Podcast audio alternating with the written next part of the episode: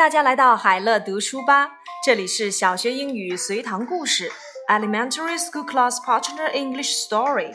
今天呢，我们要来讲一讲动物这个小故事。Animals. There are many kinds of animals in the world. People don't know the exact numbers. In the zoo, people can see many kinds of animals. For example, lions, tigers. They are scary.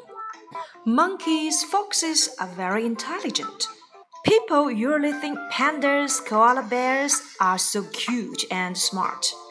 Some animals live in the water, such as dolphins. They need a lot of water for their home. And elephants with long noses are very strange.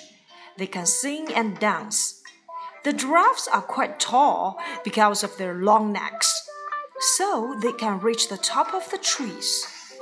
动物，世界上有很多种动物，人们不知道它们确切的数字。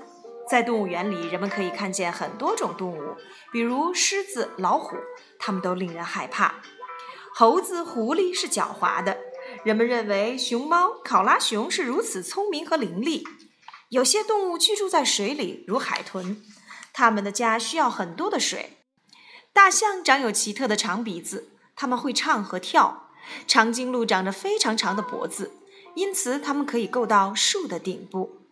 Questions number one: Are there many kinds of animals in the world? 世界上是不是有很多种动物呢？Number two: What animals are scary? 什么样的动物很可怕呢？Number three: What's your favorite animal? 你最喜爱的动物又是什么呢